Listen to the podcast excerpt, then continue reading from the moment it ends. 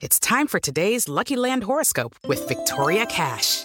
Life's gotten mundane, so shake up the daily routine and be adventurous with a trip to Lucky Land. You know what they say. Your chance to win starts with a spin. So go to LuckyLandSlots.com to play over 100 social casino-style games for free for your chance to redeem some serious prizes. Get lucky today at LuckyLandSlots.com. Available to players in the U.S., excluding Washington and Michigan. No purchase necessary. VGW Group. Void or prohibited by law. 18 plus. Terms and conditions apply. Si tan solo pudiera. ¡Tierra! ¡Fuego! ¡Viento! ¡Agua! ¡Corazón!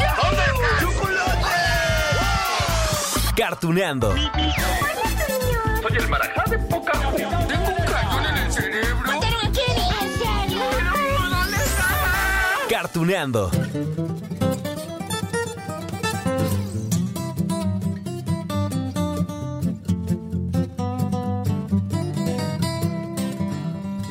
Amigos de Cartuneando. Ay, lo siento, lo siento, pero. Pues es que tengo que ser un poco dramático para empezar el capítulo de hoy. Sí, ya ni modo. Bueno, dicho lo anterior, ahí va mi drama. ¡No! no lo puedo creer. Oigan, es que es muy triste. Es que miren, hace pocos días comenzó un rumor bien fuerte sobre Cartoon Network. Es este canal de televisión enfocado a las series animadas y que bueno, pues nos ha regalado series increíbles, ¿no? Que hoy recordamos como El Laboratorio de Dexter, del cual ya hicimos un capítulo hace bien poquito, Las Chicas Superpoderosas, que yo soy fan. Ya le dedicamos también un episodio a Burbuja, a Bellota, a Bombón, a Mojojojo aquí en Cartuneando, Johnny Bravo, Coraje, el perro cobarde, ¡ay, Samurai Jack! Bueno, de muchas que todavía nos falta recordar aquí en este podcast. Bueno, les prometo que, que es que esa noticia sobre la posible desaparición de Cartoon Network, eso ya saben, por los cambios, ¿no? Que va a sufrir esta plataforma HBO Max el próximo año. Dicen que se va a aliar Cartoon Networks con Warner Animation y que se va a llamar de otra forma. Bueno, ya saben, esas alianzas de HBO Max con Discovery, ¿no? Entonces, pues sí, va directito al Cora, como dicen los chavos, a la nostalgia, al sentimiento. Estoy sin creerlo. Bueno, esperanzado a que todo se solucione, ¿no? Mientras tanto, amigos, mientras esperamos a que todo se solucione, lo que nos corresponde a nosotros que nos encantan las series, las películas animadas, es mandar así como un como si fuera un genkidama, ¿no? Toda la buena vibra, nuestros mejores deseos, manifestar nuestro gusto por estas series y justo por eso hoy vamos a platicar de uno de estos personajes que estoy seguro, bueno, son dos personajes, o bueno, son más, ¿no? Que estoy seguro recuerdan muy bien, a pesar de que, bueno, se trataba de una serie para adultos. Y sí, sí, muchos vimos esta serie cuando éramos unos niños, no se hagan. Es que miren, lo pasaban por ahí de finales de los 90, principios del 2000. Sí, en ese entonces la programación de la tele pues estaba llena de caricaturas, ¿no? Y, no en todas, eh, pues era una buena idea transmitirla a los niños, o por lo menos en ciertos horarios, ¿no? Es que antes pensábamos que todas las caricaturas pues eran aptas para todo el público.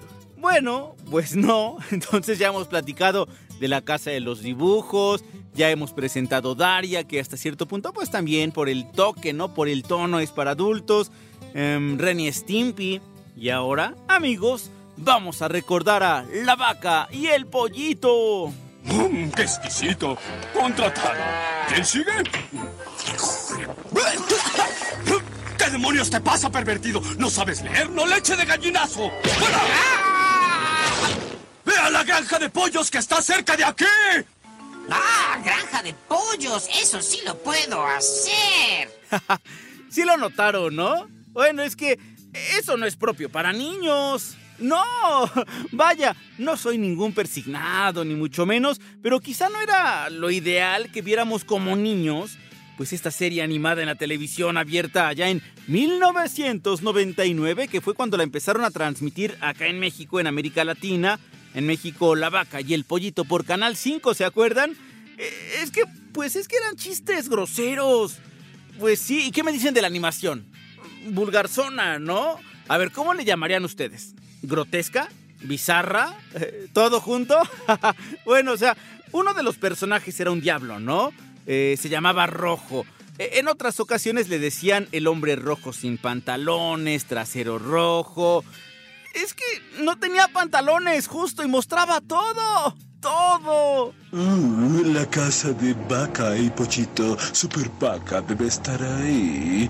Pero ¿cómo sé quién es? Hmm, ¿Qué es lo que sé de Super Vaca? ¡Ah! ¡Le gustan los mariachis! Les digo amigos, y eso lo vimos de niños a finales de los 90, principios del 2000, porque esa serie, La vaca y el pollito, pues contó con 52 episodios, aunque uno de ellos, por cierto, estuvo censurado. En la mayor parte de los países donde se transmitió, pues nada más pasaron entonces 51 capítulos. Ahorita les cuento un poco de la censura. E, El caso es que, bueno, esta es una de las series para adultos por excelencia, ¿no? De hecho, al rato vamos a platicar con uno de sus actores de doblaje para que nos cuente pues más al respecto. Se trata, de una vez se los presento, del gran Yamil Atala, quien le dio voz a Pollito, es decir, a este personaje, escuchen. Esto no es lo que yo pedí. Esto es basura. Es martes. Siempre como trasero de cerdo y patatas los martes. Queremos trasero de cerdo y patatas. Trasero de cerdo y patatas. Cerdo y patatas. Trasero de cerdo y patatas. Trasero de cerdo y patatas. Trasero de cerdo y patatas. Por cierto, ya que estamos con esto del doblaje, ¿no? Que la voz de vaca era de Javier Rivero eh, y del rojo, de este hombre sin pantalones, de Ricardo Gil. ¿Le suena el nombre? Ricardo Gil, Eh, el teacher.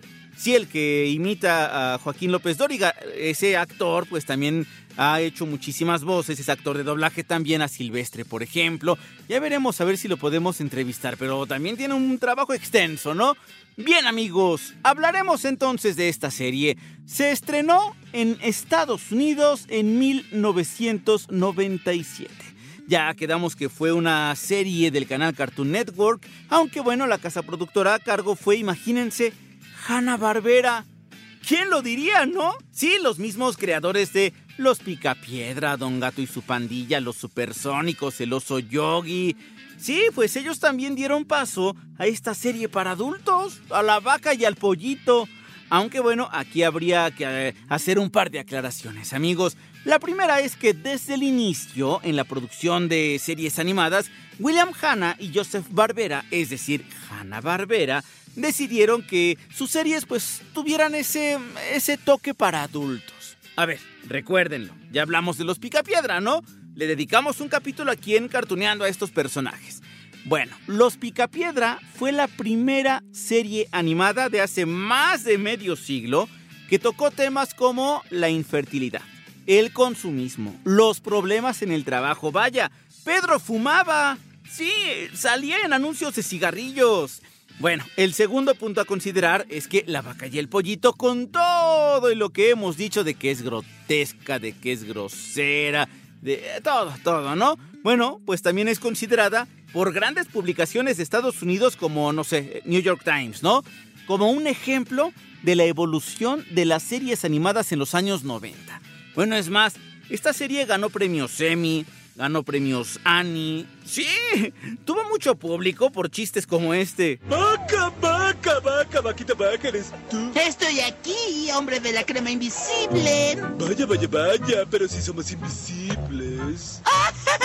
Sí, nadie puede verme. ¿Lo dices en serio? Bueno, quiero contratar tus servicios invisibles, tal Pues es que miren, ya, ya, bueno, si, si vemos esta serie en su justa dimensión, es decir, que se trata de una serie para adultos, entonces entenderemos que, que pues sí es graciosa, que está llena de situaciones incómodas, ¿no? Por decir, por decirle algo. A ver, los personajes eran una vaca y un pollo.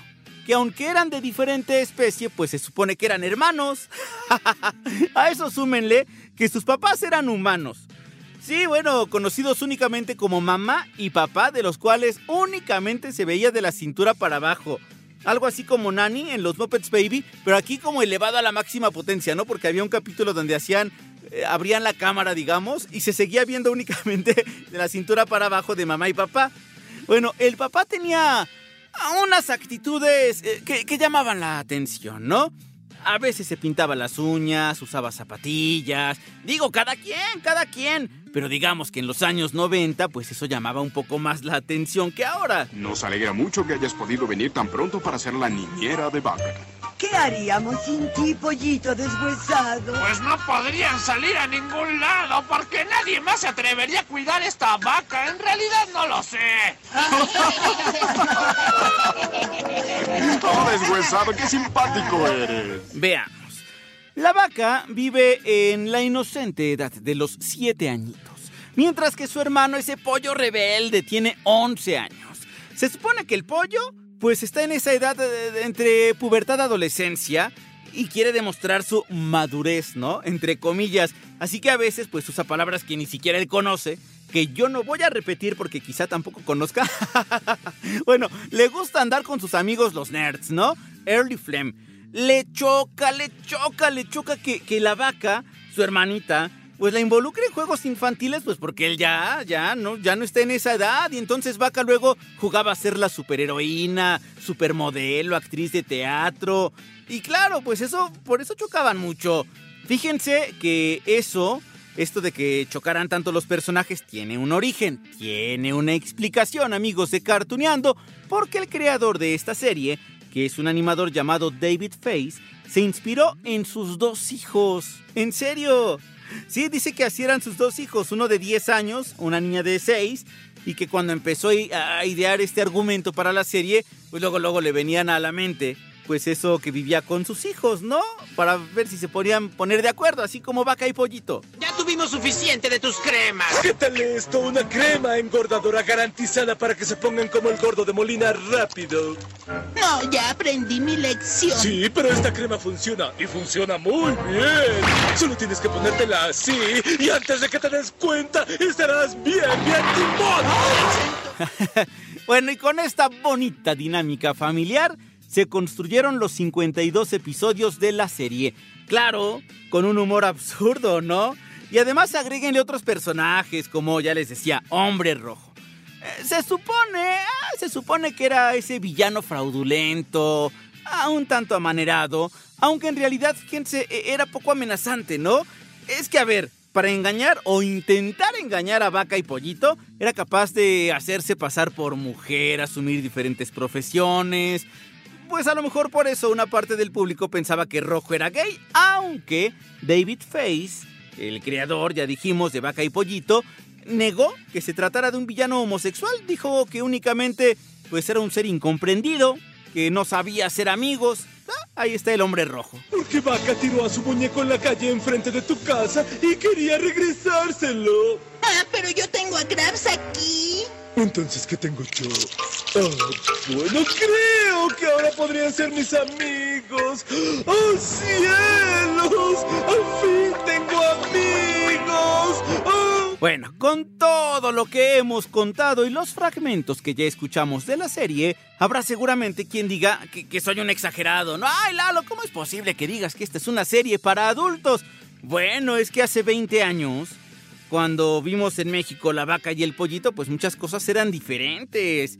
Miren, al menos lo que sí señalaban en Cartoon Network, cada vez que iniciaba un capítulo de esta serie, es que no era apta, por lo menos no, para niños chiquitos menores de 7 u 8 años. Justo por eso censuraron un capítulo, ya les dije hace rato, ¿no? Ya ven, miren, les voy a platicar lo que pasó. Fue 1998 en la segunda temporada se transmitió en Estados Unidos un capítulo que le pusieron por título, ya si lo traducimos como Chicas Búfalo. Y, lo que pasó fue que, pues hacían críticas bastante estereotipadas sobre las mujeres lesbianas. Bueno, digamos que una parte del público se quejó, ¿no? Y entonces Cartoon Network, pues decidió guardar bajo llave ese episodio. Claro que hoy en internet se puede encontrar todo, ¿no? Podemos ver ese capítulo censurado si en inglés. E, en español no está, pues porque no lo enviaron a las diferentes televisoras alrededor del mundo para que tuviera su doblaje. Pero bueno, amigos de Cartuneando, ¿a qué nos dedicamos aquí? Obvio, a recordar, a traerles hasta lo imposible. Así que, amigos de Cartuneando, les traigo un fragmento de este capítulo censurado, pero eso sí en inglés. Así que aquí lo tienen. Flying, flying, flying like a princess. Oh, Kicking. I have found my ilk.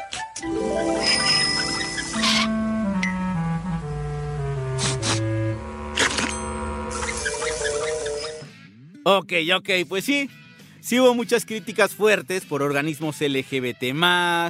Dijeron que pues ese tipo de estereotipos no contribuían a nada eh, para una sociedad más diversa. De hecho, ya después David Face aceptó que fue muy tonto hacer chistes en este capítulo, Las chicas búfalo, y dijo él que seguramente hoy haría las cosas de una forma distinta. Pues es que esto también pasa, amigos de Cartuneando, con eso de lo políticamente correcto, ¿no? Ya ven que se han censurado caricaturas, personajes, Pepe Lepú, Speedy González, quieren censurar al maestro Japosai, eh, al maestro Roshi. Ah, la lista es grande. Esto sin tomar en cuenta que hay países donde pues simplemente le cerraron la puerta a algunas series animadas, ¿no? Por ejemplo, La vaca y el pollito jamás se transmitió en la India. Pues no, ¿cómo la van a transmitir allá si las vacas son sagradas? Y por supuesto que no iban a aceptar pues que se mofaran de este animal con una caricatura tan absurda como esta. ¿Me has extrañado, primo? Yo sí te he extrañado. ¡Ay! Salgamos al jardín a jugar. Atrapa al primo. Despuesado, sí. Mira, vaca, me encantaría, pero le prometí al televisor que no lo perdería de vista. Jugaremos ahora y veremos la televisión después. ¿Te parece? Sí. Ah, pues cada quien, amigos. Hay que aceptar que no a todos les da gracia los mismos chistes, ¿no? No todos manejamos el mismo humor. Culturalmente hay cosas que son mal vistas.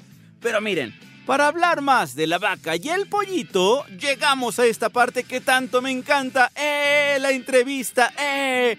Con nuestro super invitado Archie Requete Cultra. Un bueno, todo, todo, todo especial. Yamila Tala, que ya platicamos con él justamente con el laboratorio de Dexter porque él dio la voz a Dexter. Pero también resulta que en Cartoon Network trabajó acá, en La Vaca y el Pollito, él con la voz del pollito, así que vamos a esta plática. Chicos, quienes quieran hacer doblaje, ahí les va un consejo. Un consejo de un grande que es de Arturo Mercado. Dijo, no, mira, a lo mejor no cambia tanto tu voz, porque es muy difícil hacer un rango así gigantesco, ¿no? Pero lo que va a cambiar es la personalidad. Si tú haces la misma voz, por ejemplo, Dexter habla así. ¿y qué otro personaje habla así? Eh, Bueno, es que hay varios. Lo que pasa es que le cambias la personalidad, le pones una personalidad a cada uno y aunque sea la misma voz entre la imagen y la personalidad, ya nadie lo va a escuchar igual. Y esa transición logró hacer unir a tanto a los, a los que veíamos caricaturas de antes como a los que empezaron a ver caricaturas en ese momento. Y bueno, se atrevieron a hacer cosas. Ya ves que Vaca y Pollito realmente era para adultos. Yo creo que fue la, yo creo que fue la primera para adultos. Nada más que aquí, ya ves que los programadores no ven qué cosa y nada más las ponen y ya. Pero si lo hubieran visto, lo hubieran puesto a las 10 de la noche. Pero qué bueno que no. bueno que- Justo ese tema es, es bien interesante, ¿no? Eh, estamos acostumbrados a que todas, bueno, entre comillas, todas las caricaturas, series animadas son para niños y no, o sea, hemos platicado aquí en Cartuneando de Ren y Stimpy, de La Casa de los Dibujos, hemos platicado de, de- de muchas series que han sido para adultos, ¿no? Daria, por ejemplo, también, aunque no son eh, quizá eh, sarcásticos o irreverentes o tal, finalmente es un, humor negro diferente, pero La Vaca y el Pollito también era para adultos, ¿no? ¿Cómo te sentías tú, por ejemplo, para... Es una personalidad totalmente distinta a Dexter, que era un niño genio, o a Yoria de Leo, que pues era de animación japonesa, pero ¿cómo entrarle al toro por los cuernos con esto de una animación para adultos? Fue muy fácil. Para empezar, no sabíamos que era para adultos. Así nos lleg- llegó la serie y punto. La dirigió Javier Rivero, que él siempre ha sido muy, muy doble sentido, muy chistosón, ¿no? Y entonces, eh, déjame confesar que no ensayábamos como decía el libreto. Decíamos cada barbaridad, nos la pasábamos jugando, que era parte y es parte del encanto de, de la actuación en donde lo hagas. Es un juego muy serio, pero es un juego. Entonces, bueno, ensayábamos cualquier cosa, nos moríamos de risa y empezábamos a grabar, ya nos apegábamos más al, al texto, pero no al 100%, o sea, los libretos mm, originales no los hicimos al 100%. Y Javier se le ocurrían cosas y luego te daba libertad para meter otras cosas y quedaba lo que, lo que todo mundo ha visto, ¿no? Entonces eso, de alguna forma, hizo que aunque fuera para adultos, no se notara que era para adultos. Aunque bueno, no, pues, lo que no, ahora sí que no, que no se puede ocultar, no se puede ocultar. Es una serie para adultos visualmente. Claro. ya ves que, que, el pollo es un, es un falo, la vaca que tiene sus, sus ubres que son, pues, son senos, pues, ¿no? Y, y, bueno, y el hombre, el hombre, ¿cómo se llama? Sin pantalones que están siendo las tepalcuanas, etcétera, etcétera. Y, si aparte, bueno, uno lo ve, por ejemplo, lo vimos en los 90, ¿no? Finales de los 90 y teníamos cierta edad. Ahora, 20 años después, nos saben distinto también las series, ¿no? Yo creo que eso también es la magia de, de las producciones que quedan allí, pues en la memoria, porque uno los, los vuelve a ver y, y, claro que te ríes de chistes distintos. Fíjate que en ese, sí tienes toda la razón. Y en ese sentido, eh, resulta que Caballeros del Zodíaco sí ha sido muy especial. Ay, sí, tiene una magia que no la puedo desglosar, no sé por qué. Amigos de Cartuneando, seguramente ustedes dirán, oye Lalo, ¿cómo que ya acabó y que no, por qué no platicaste de la comadreja? Bueno, de Soy la comadreja. Bueno, pues es que fue tan famoso también este personaje que mejor le dedicamos su capítulo especial, ¿no? Bueno, pues ustedes dirán, aquí en Cartuneando hay larga vida porque todavía hay un montón de series. Cada vez que nos ponemos acá de acuerdo Pepe y yo y de qué vamos a hablar y tal, pues resulta que la lista crece y crece y crece. Así que si Dios nos presta vida y a ustedes también, aquí nos haremos pues mucha compañía amigos de Cartuneando con más episodios. Por lo pronto yo les dejo un gran beso, un gran abrazo y nos escuchamos en la próxima de Cartuneando.